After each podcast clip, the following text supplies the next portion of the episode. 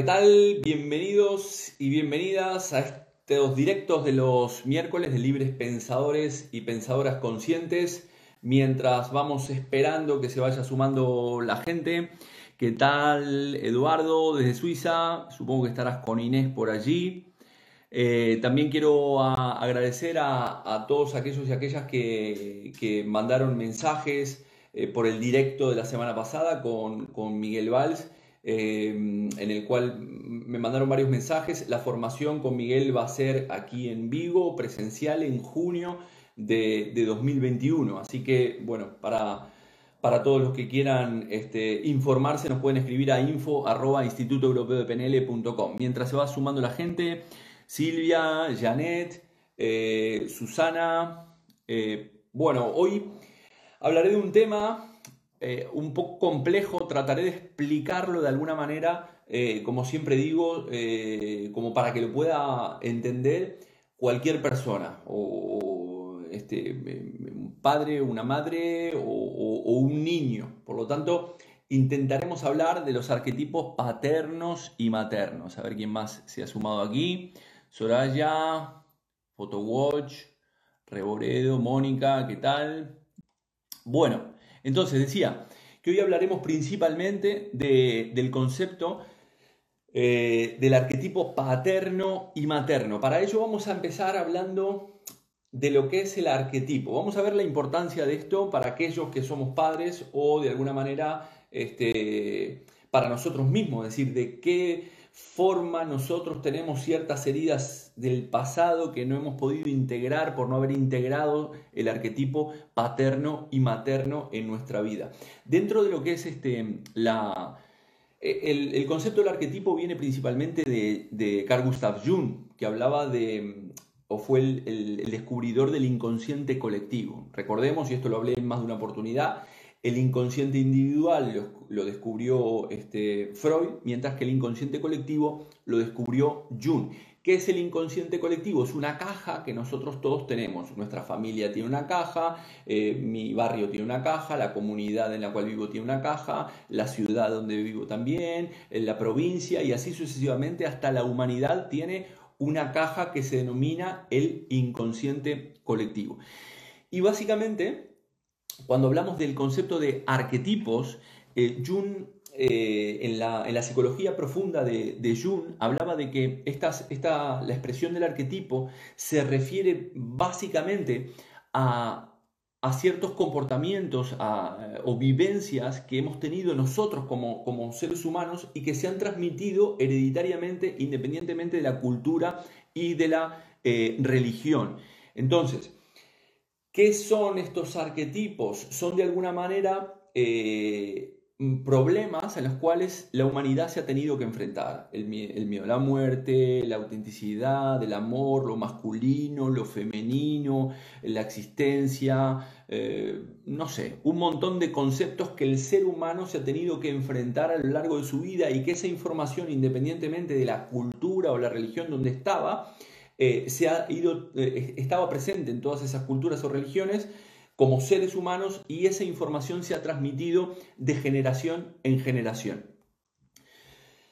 Por lo tanto, en este caso hay arquetipos como nosotros en psicosomática clínica entendemos, eh, por ejemplo, el arquetipo, el sol representa a la figura paterna, la, tierra representa a la madre, la luna también representa a la madre. Es decir, nosotros como seres humanos tenemos ciertos eh, conceptos, símbolos que representan arquetípicamente a otros conceptos y de alguna manera estos son eh, de, de alguna manera imágenes o, metáforas que expresan esos comportamientos que han tenido que hacer frente eh, al ser humano en cada uno de esos momentos que, comentaba, el miedo a la muerte, este, la existencia, el alma, etcétera, etcétera.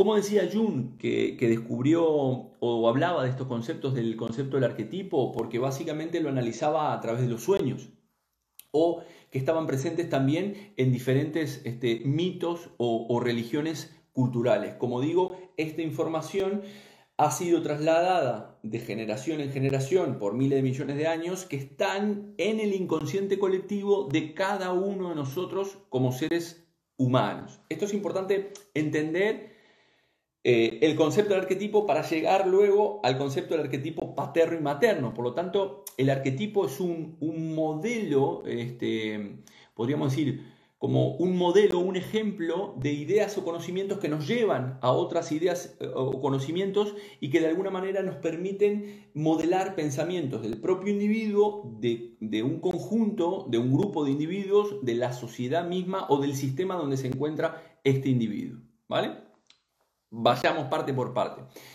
Un ejemplo de, un arquetipo. Este, en la literatura, el arquetipo puede mencionarse como una frase o unas palabras que nos llevan a otro concepto. Por ejemplo, si dijéramos en literatura Romeo y Julieta, muchos o muchas de ustedes, ¿a qué los llevaría? Llevaría a un concepto del amor. Es decir, arquetípicamente Romeo y Julieta representan el amor. ¿Bien? Esta idea. Es una idea que la mayoría de, todos nosotros tenemos de Romeo y Julieta. También podría ser el arquetipo de la tragedia, pero en este caso todos entendemos o la mayoría de nosotros entendemos.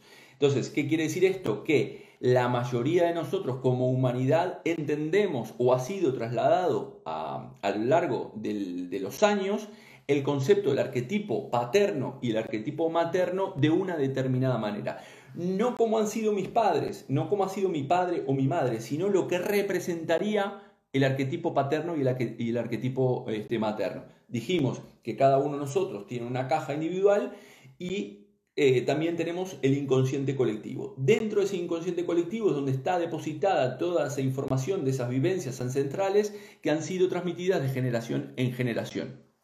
Bien, hasta ahí.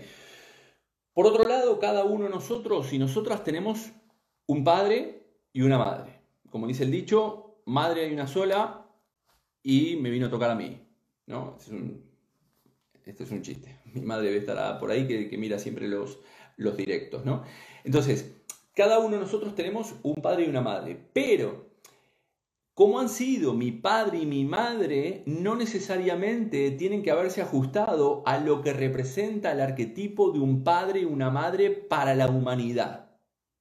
¿Se entiende? Es decir, cada uno de nosotros hemos, hemos tenido un padre y una madre, aunque los conozcamos o no, y esa, ese, ese padre o esa madre en muchos casos no se ha ajustado a lo que representa el arquetipo paterno y el arquetipo materno. Por ejemplo, el arquetipo materno, ¿qué representa para todos y cada uno de nosotros? Yo les hiciera una pregunta, ¿qué representa para ustedes eh, el arquetipo, una madre? No vuestra madre, una madre. La mayoría de, ustedes diría, bueno, el arquetipo materno representa el alimento, representa el cobijo, representa el amor incondicional, eh, no solamente el, alimento real, sino el alimento afectivo, porque hemos estado eh, a través de nuestro cordón umbilical con nuestra madre conectado, después nos da la, teta, nos da de amamantar, ese es el, alimento real, pero luego la madre, este, cuando teníamos un problema de pequeños, vamos a, nuestra madre a que nos cobije, eh, nos ame, no, nos, contenga, nos abrace, eso sería la representación del arquetipo eh, materno. Por otro lado, ¿Qué es el arquetipo paterno? El arquetipo paterno es la dirección, son las normas, son el permiso, eh, son los objetivos que me marco en la vida, eh, la persona decide qué o quién entra en mi, en, mi, en mi mundo emocional.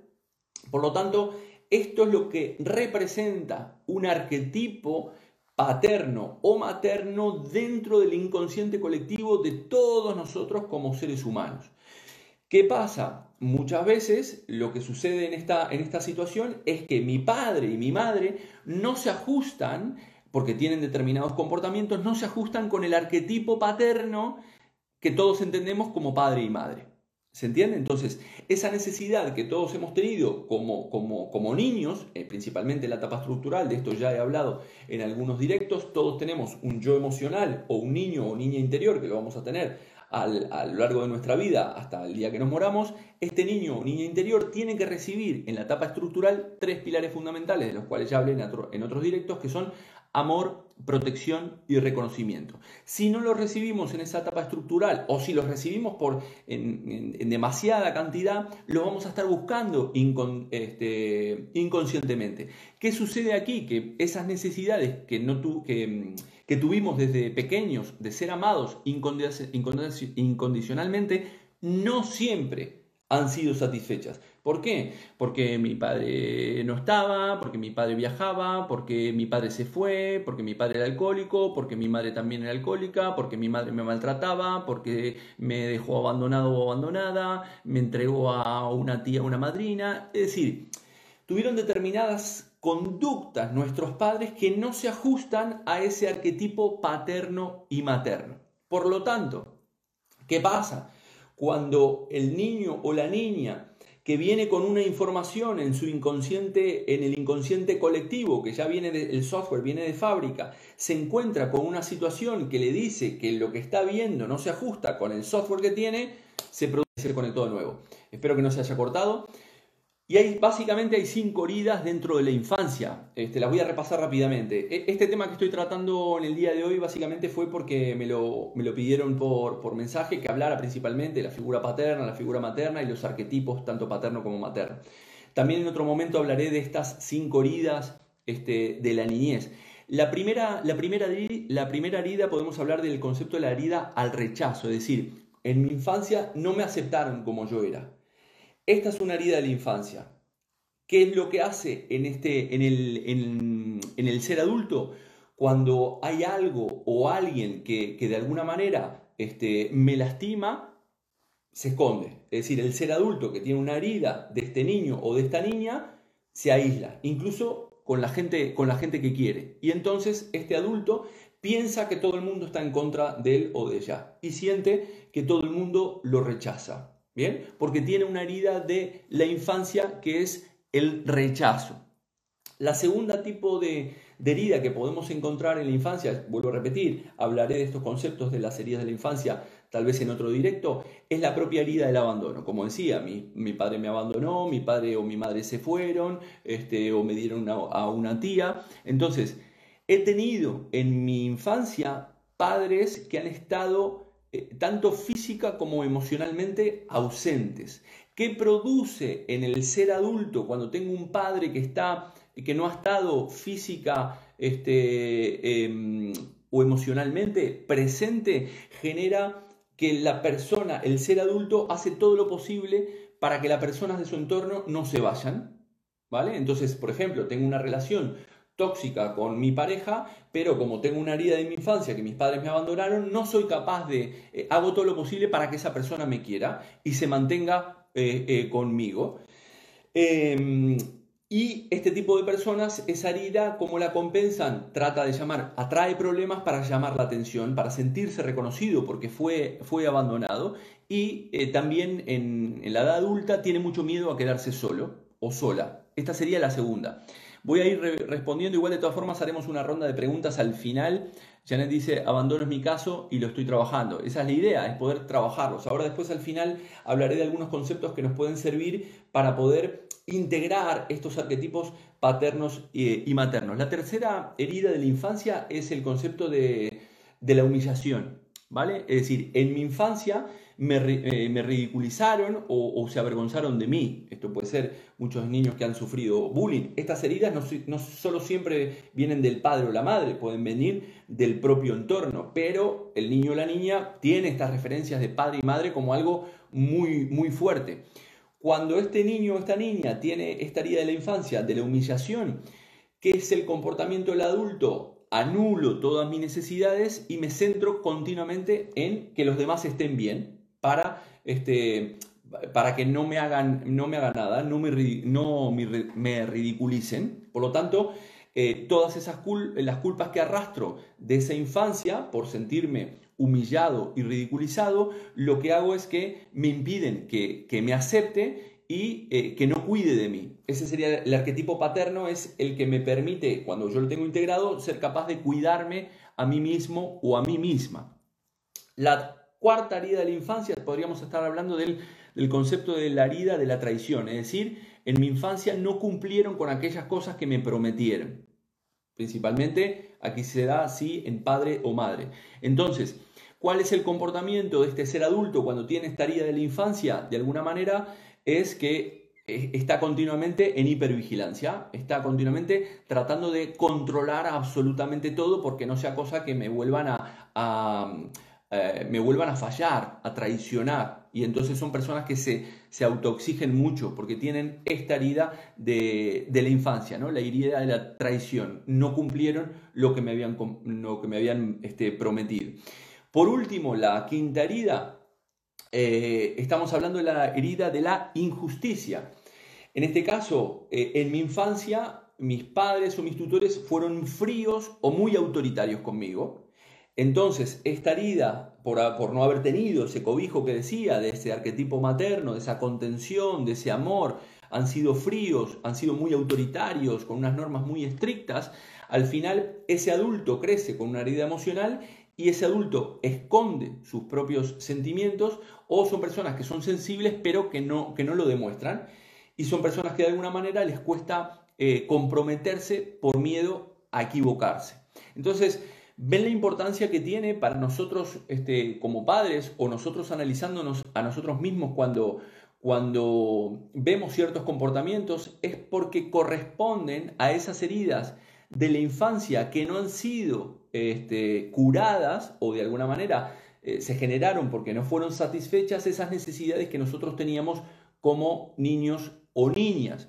Entonces, cuando mi experiencia en la niñez o en la preadolescencia no se ajusta, eh, tengo esas heridas y esto no se ajusta a lo que representa el arquetipo paterno o materno, se genera un adulto que no está completo y que básicamente está teniendo un montón de comportamientos eh, y conductas que corresponden a esas heridas tengo relaciones tóxicas, pero no quiero, a pesar de que son tóxicas, no quiero que se vayan, necesito llamar continuamente la atención para obtener reconocimiento, eh, no lo sé, un montón de, no expreso mi sentimiento, no soy capaz de abrazar y decirle a las personas que las quiero, eh, un montón de cosas que se producen a partir de todas estas heridas, que curiosamente, como decía, están relacionadas, eh, estas heridas, ¿por qué se generan estas heridas? Porque no están eh, satisfechas estas necesidades que están presentes dentro de lo que son el arquetipo paterno y materno. Eh, Mera Comunicación dice, ¿por qué, ¿por qué puede ser que no recuerde nada de mi infancia? Solo tengo algunos momentos, pero ninguno vinculado a mi relación con mis padres. Vale, nosotros tenemos en nuestra mente, eh, voy a salir un poco del tema para responder esta, esta pregunta de Mena, eh, nosotros tenemos en nuestra mente lo que se llama un sistema de protección psíquica. ¿Qué significa esto? Recordemos que esto somos como un iceberg, en la parte de arriba, en este 5%, tenemos nuestra parte consciente y aquí en la parte de abajo tenemos el inconsciente. Nosotros, esa información, esas experiencias están en tu inconsciente individual, pero de alguna manera, cuando a veces esas experiencias son traumáticas, dolorosas, eh, o, que quiero olvidarlas, mi sistema de, protección psíquica pone una especie de cortafuego para no recordar esas experiencias. Pero esas experiencias siguen ahí, latentes en mi inconsciente, y como decía Freud, va a haber una pulsión para poder sacar o darle salida a esa información o a esa experiencia traumática. ¿Cómo le voy a dar salida a esa experiencia traumática? En términos de enfermedad eh, física, de enfermedad este, eh, psíquica, como una depresión, ansiedad, o comportamental, como decía ahora, todos estos comportamientos que tiene el ser adulto que corresponden a esas heridas del pasado. Cuando nosotros tenemos la etapa de la adolescencia, es decir, en la adolescencia se produce la integración del arquetipo eh, paterno y materno. Eh, ¿Qué quiere decir esto? Que tenemos una especie de rebeldía con nuestros padres, porque de alguna manera el adolescente empieza a sentirse un ser adulto, ya empieza a, controlar, a creer que controla, a saber dónde quiere ir, a qué hora llegar, etcétera, etcétera. Y entonces el adolescente en esa rebeldía, que también es, es muy sana, a pesar de que nosotros como padres este, no la llevemos muy bien, esa rebeldía es la que hace integrar esos arquetipos paterno y materno dentro del individuo que le permitirán en su edad adulta eh, poder vivir su vida marcándose sus objetivos, eh, estableciendo sus propias normas, marcando los límites, diciendo quién entra en mi vida y quién, y quién no, que cuando eh, me hacen daño eh, este, separo a esta persona, me separo de ambientes tóxicos, soy capaz de nutrirme afectivamente a mí mismo o a mí misma y también darme este alimento real, que es a través de, conseguir un trabajo este, adecuado que satisfaga mis necesidades.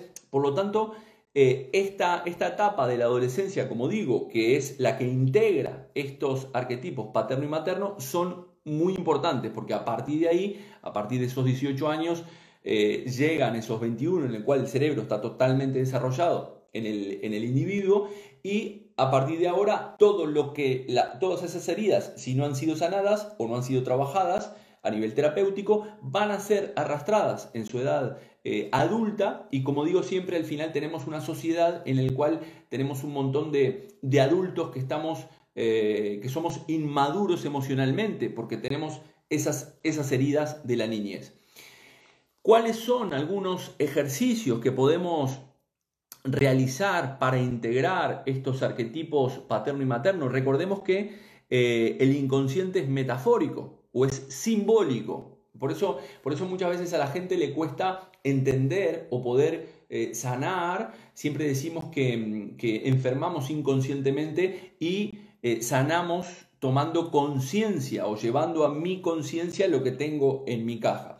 Por lo tanto, teniendo en cuenta que el inconsciente es metafórico o simbólico. ¿Qué quiere decir esto? Que mi parte consciente, lo que yo veo, como, lo que yo, el software que, que que cree eh, de cómo funciona todo el mundo en el cual nos movemos, se, mm, funciona en base a unos parámetros. El consciente eh, funciona en base a unos parámetros y el inconsciente funciona en base a otros parámetros totalmente diferentes, pero curiosamente representan el 95% de mi psique, de mi mente, de mí mismo.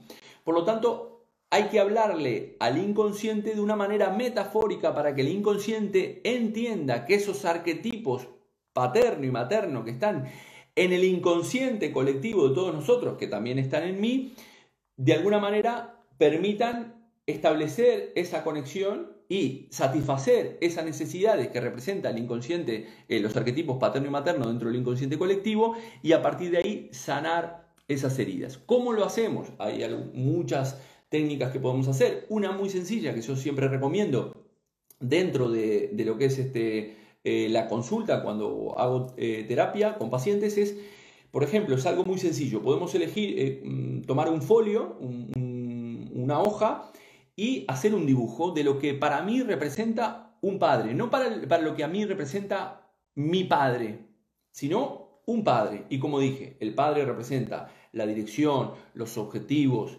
los permisos, las normas, eh, quién entra en mi vida y quién no, quién dejo entrar y quién no, etcétera, etcétera. Mientras que el arquetipo materno representa, como dije, el alimento, el cobijo, el abrazo, el amor incondicional. Entonces, tomamos un folio y escribo o hago un dibujo de lo que representa el arquetipo paterno. Y en otro folio, lo que representaría el arquetipo materno. Y le puedo poner estas frases con colores.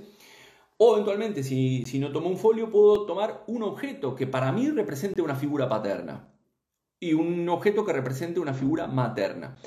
Estos objetos los cargo conmigo durante 40 días. ¿Qué es lo que estoy haciendo conscientemente? Lo que estoy haciendo conscientemente es programando al inconsciente.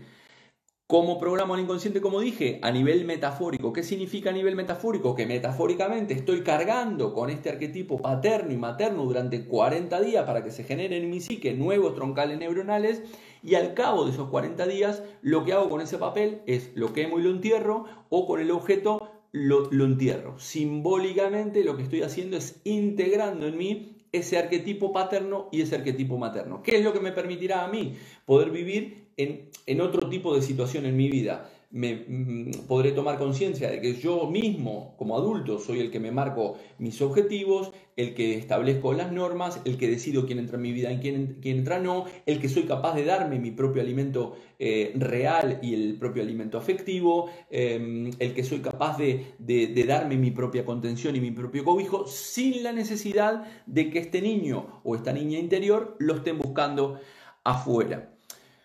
Ven la importancia de estos conceptos. Vamos a ir a una ronda de preguntas. Este directo va a ser un poco más corto que los habituales, este, no como el de la semana pasada con, Miguel, que fue un poco más, más largo. Pero vamos a ir a una ronda de preguntas en base a los que han estado por allí. Eh, algo que quieran eh, preguntar y, comentar. Para los que recién se, habrán, se integran, definimos principalmente eh, lo que representa un arquetipo que independientemente de la cultura o la religión, en el inconsciente colectivo de todos nosotros como seres humanos, tenemos ciertos mensajes que son entendidos para todos independientemente de la cultura o la religión y también dentro de ellos está el concepto de lo que es un padre y una madre que todos tenemos a pesar de que no hayamos conocido. En el inconsciente colectivo esta información se ha transmitido durante miles de millones de años y entendemos que eh, para todos nosotros un padre representaría, como dije anteriormente, esa dirección, las normas, eh, los objetivos, mientras que el arquetipo materno representa otras. En mi infancia, que tengo que recibir ese amor incondicional, eh, que me establezcan esas normas, que me, que me digan la dirección, etcétera, etcétera, esos arquetipos muchas veces no son satisfechos y yo tengo de pequeño ciertas experiencias que no se ajustan con lo que tendría que ser ese arquetipo. Esas heridas emocionales o ese no ajustarse a lo que representa el arquetipo paterno y materno en el inconsciente colectivo hacen que se deriven en mi, en mi edad adulta un montón de conductas que me llevan a comportarme de una manera que no quiero, pero porque son fruto de este niño o de esta niña que no satisfago eh, esas necesidades. Janet me dice, ¿cómo evitar que se produzcan esas heridas en nuestros hijos aún pequeños? Bueno, este es el, gran, el, gran, este, el gran desafío que creo que tenemos todos como, como padres eh, y madres, ¿no? Eh, em, y ahora voy a comentar otra cosa este, curiosa. Em, ¿cómo, lo, ¿Cómo lo podemos hacer? Es poniendo conciencia.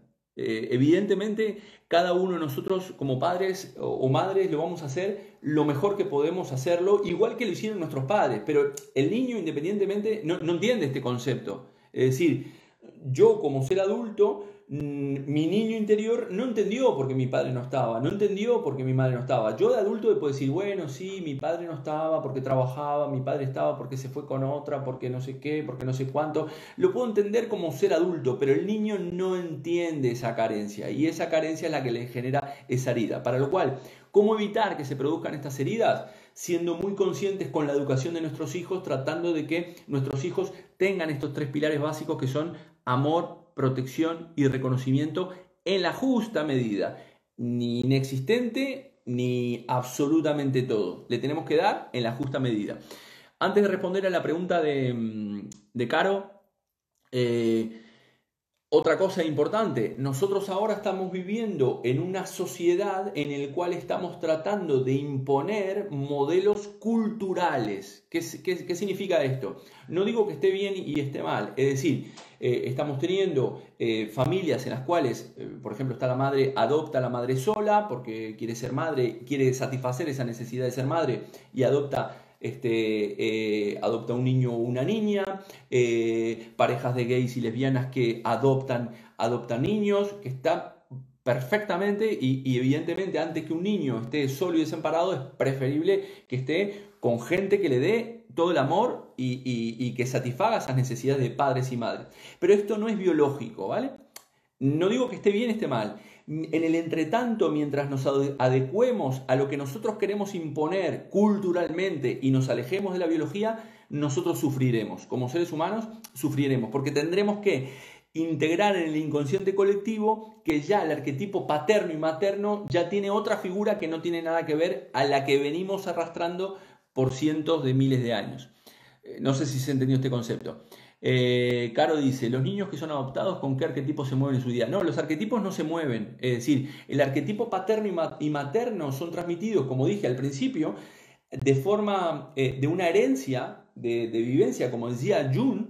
Entonces el arquetipo paterno y materno es inamovible independientemente de la religión, la raza o, o, la cultura. Es una figura, es decir, un padre, una madre representan lo mismo puede representar arquetípicamente lo mismo para un judío que, para una persona este, musulmana o de África. Es decir, la madre es la que me da el alimento, la madre es la que me da ese, ese cobijo, la madre es el amor incondicional, independientemente de la cultura. Por lo tanto, los niños adoptados son igual que cualquier otro niño, ya vienen con esa información de los arquetipos paterno y materno. También dice, Caro, a pesar de la crianza de sus padres adoptivos, asumo que también tienen la carga emocional de los padres biológicos. Sí, esto lo expliqué en algún momento en el cual eh, decía que cuando hablamos del transgeneracional, los niños adoptados ya traen la información y los programas de sus padres biológicos y también adoptan la información del, inconsciente colectivo del clan al cual vienen a, desembocar de alguna manera, o a la familia a la cual ellos eligen, consciente o inconscientemente, pero eligen esa familia para darle una salida y un propósito a su propia misión.